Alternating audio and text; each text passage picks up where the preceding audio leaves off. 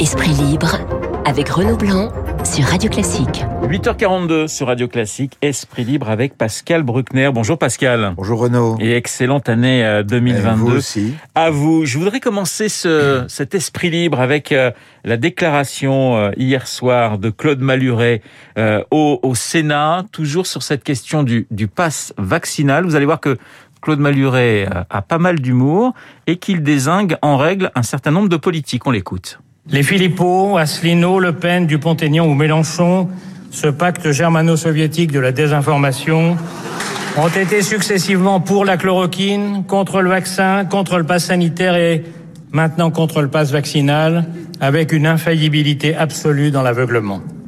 Quoi que vous fassiez, monsieur le ministre, pour eux, vous ferez mal.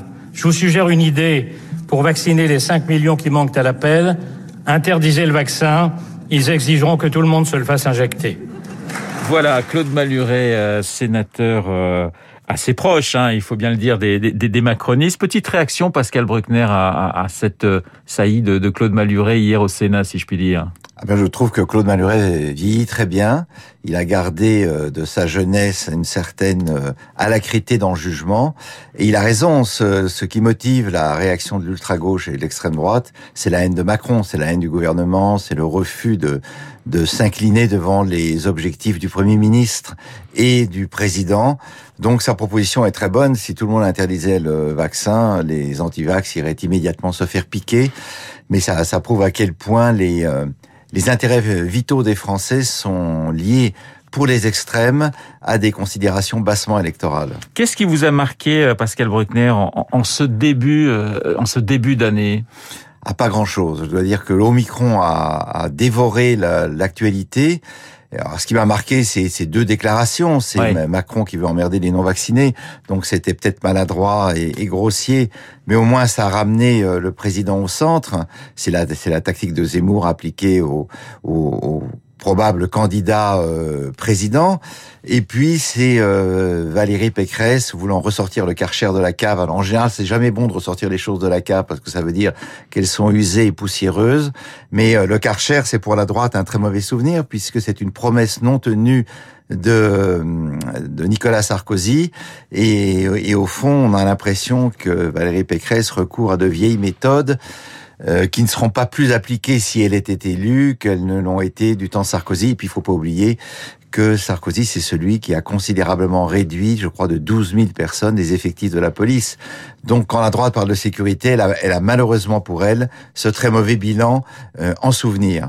Alors, on, on, va écouter justement Valérie Pécresse, qui était euh, chez nos confrères de, de, France 2, la candidate des Républicains à la présidentielle. Elle parle de la situation dans les écoles. On l'écoute. Moi, je ressens cette immense souffrance euh, à la fois de la communauté éducative, mais aussi surtout des parents, parce que on ne sait pas si les enseignants sont là, on ne sait pas quel est le protocole à suivre. On maintient ouvert, c'est une fiction. Même les mères sont obligées de fermer. On n'arrive même pas à porter les repas dans les cantines. Ce désordre, il aurait pu être évité. Alors, on est en, bien sûr, on est en campagne et on, on sent que chaque mot est, est, est, pesé. La situation dans, dans les écoles avec, euh, avec Omicron, c'est extrêmement compliqué. Euh, les professeurs voient des élèves partir, revenir, des cas contacts, des cas positifs.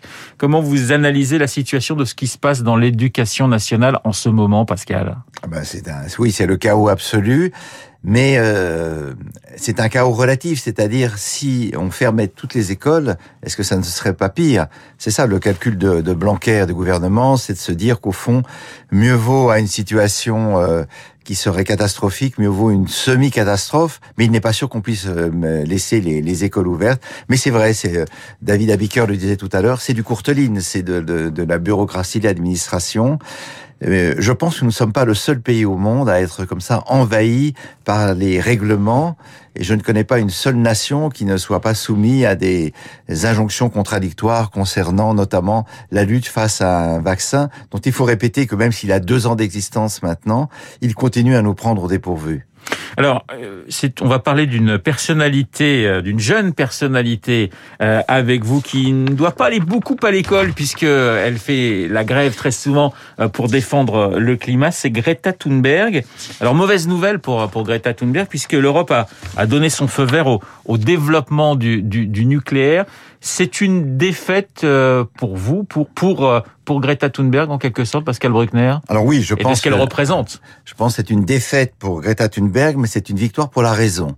Donc à la fin de l'année euh, précédente, 2021, l'Europe, le, Conseil de l'Europe a voté euh, euh, pour le nucléaire et pour le gaz comme énergie verte, renvoyant euh, aux, euh, aux, poubelles de l'histoire, si j'ose dire, les renouvelables.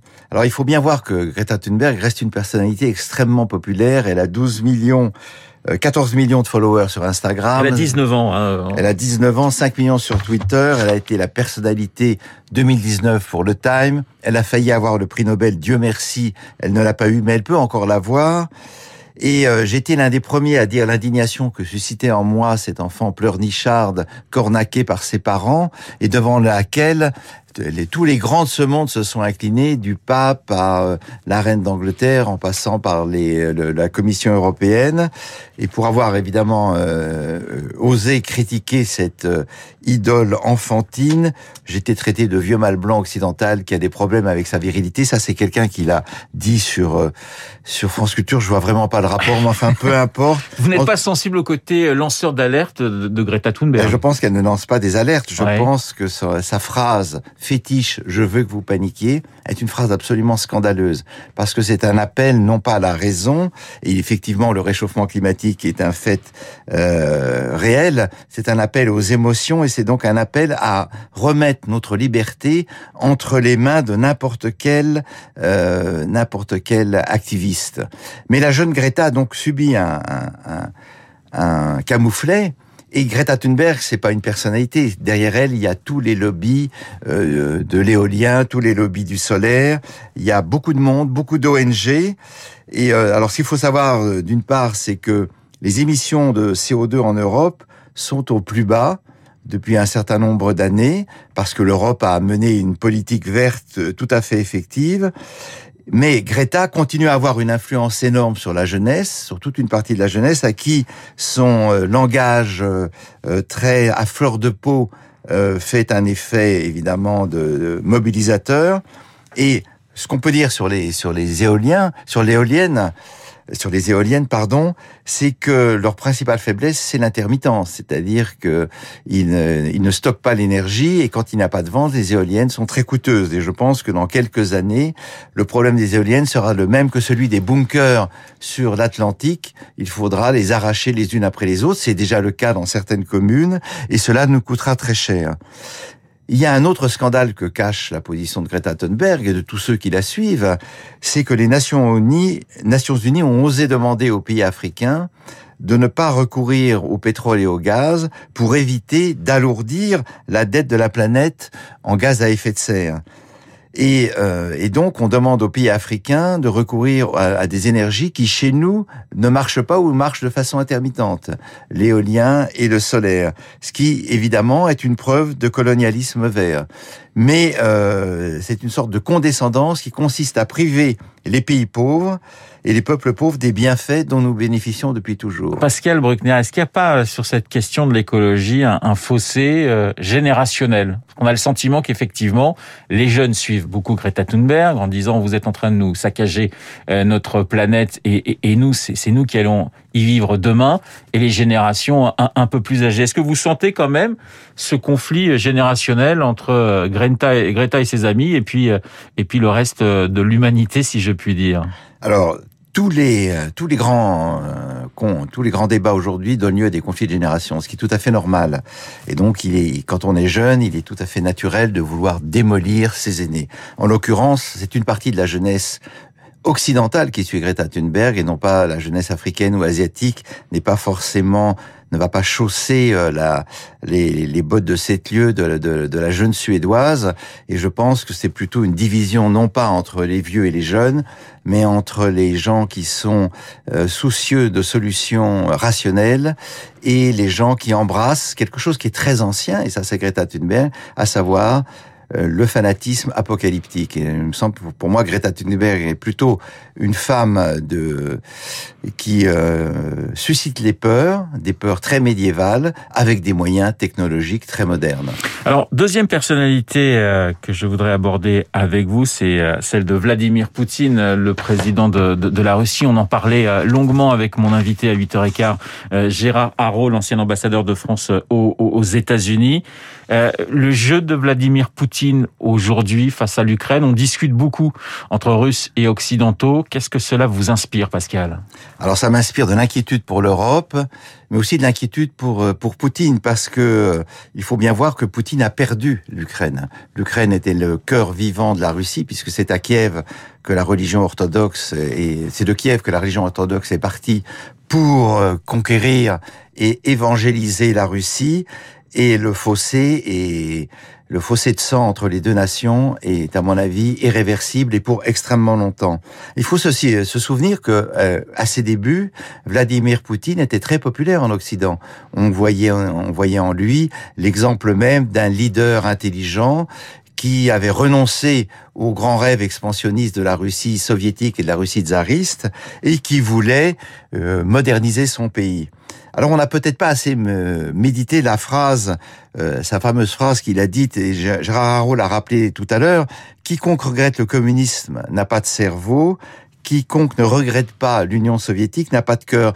En fait, on, on voit très bien que l'Union soviétique, comme l'avait compris De Gaulle, c'est ça a été le masque ou en quelque sorte le, le subterfuge à travers lequel la Russie, je dis bien la Russie, euh, s'est étendue et a maintenu un empire euh, continental. Euh, le communisme, au fond, a été une idéologie alibi, me semble-t-il, pour la Russie. Et pour Poutine, tous les maux dont souffre la, la Russie aujourd'hui ne viennent pas de du double héritage du tsarisme et du communisme, ils viennent d'un Occident malade qui veut insuffler euh, à la Russie euh, le virus démocratique, le virus libéral, le virus LGBT, l'égalité entre les hommes et les femmes, la reconnaissance de l'homosexualité, toutes choses dont le pouvoir russe et l'Église orthodoxe ne veulent pas. Et la crainte de Poutine, c'est évidemment qu'un Maïdan, du nom de cette révolution démocratique qui a renversé Viktor Yakunovitch, le laquais de Moscou en 2014, ne s'étende à la Russie. Et euh, ce qu'il faut bien comprendre, et ce que nous comprenons maintenant, c'est qu'en réalité, Poutine est et a été et reste un agent du KGB, c'est-à-dire un homme de l'ombre euh, dont le principe politique euh, ressort d'un vieil adage de hum, Staline, ce qui est à moi est à moi, ce qui est à vous est toujours négociable.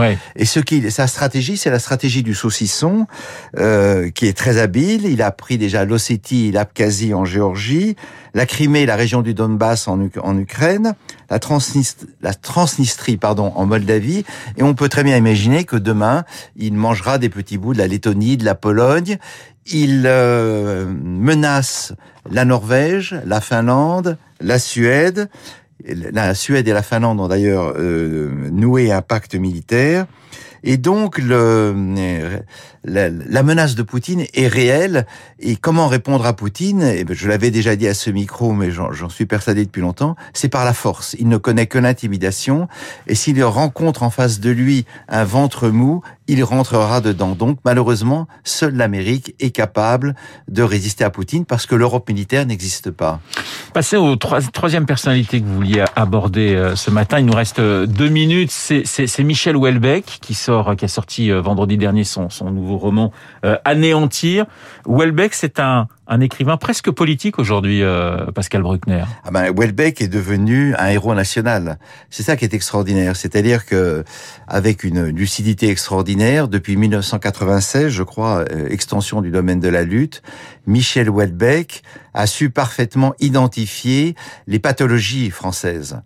Et alors, au début, il a été violemment récusé euh, par la droite ou par la gauche. Au début, il était plutôt de gauche. Maintenant, il est plutôt encensé par la droite. Mais en réalité, les camps le, le revendiquent. Nordique et il a, il a eu surtout cette capacité tout à fait singulière de prédire des événements qui ont eu lieu je citerai deux thèmes. Plateforme euh, qui se passe en Thaïlande sur le tourisme sexuel annonce les attentats de Bali euh, menés, je crois, par Al-Qaïda. Quant à Soumission, il sort le jour même ou quelques jours euh, après les attentats de Charlie Hebdo. et donc, il annonce cette, cette année 2015 qui a été une année sanglante où l'État islamique a massacré près de 300 personnes en France.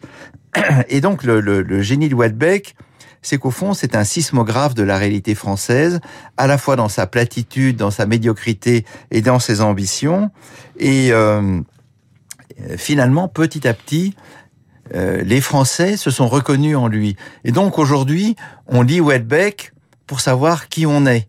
Euh, on dit il appuie là où ça fait mal en quelque sorte. Michel. Il appuie là où ça fait mal et la, force de Welbeck évidemment, c'est qu'il a, contrairement à beaucoup d'autres, de l'humour et donc il décrit nos misères et euh, nos, nos, infirmités avec une plume acerbe et qui euh, qui ressort très bien dans son dernier livre Anéantir puisque la première phrase c'est certains jours du mois de novembre dans les couloirs du métro, on a l'impression de marcher dans le dans le couloir de la mort. Enfin, je le dis mal parce que c'est mieux c'est mieux écrit, je l'ai pas, je l'ai juste en tête comme ça.